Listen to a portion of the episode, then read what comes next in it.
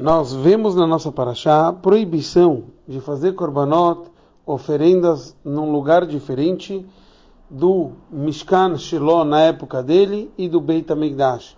Né? Desde que foi feito no Beit HaMikdash, ficou proibido eternamente fazer korbanot, fazer oferendas, a não ser no lugar do Beit HaMikdash. Então vamos entender qual a diferença entre o Mishkan Shiloh e o lugar do Beit HaMikdash. No Mishkan Shiloh, na época que existia o Mishkan Shiloh, estava proibido a gente fazer korbanot em outros locais. Mas depois que foi destruído, foi permitido, a gente pode fazer korban em qualquer outro lugar.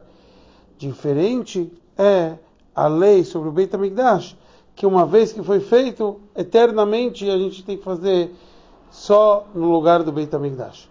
Rebbe nos explica que a escolha do Mishkan Shiloh foi uma escolha divina para que a gente faça korbanos, fazer oferendas naquele local. Diferente é o Beit HaMikdash. O Beit HaMikdash não foi escolhido para a gente fazer korbanot. O próprio local foi escolhido para ser uma casa de Hashem.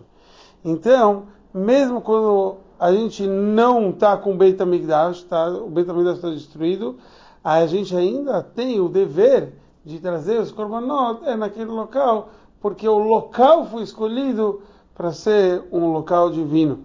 Então essa é a diferença entre o Beit HaMikdash e o Mishkan Shiloh. Mas os dois têm a proibição de fazer korbanot, oferendas, a não ser no local escolhido por Hashem.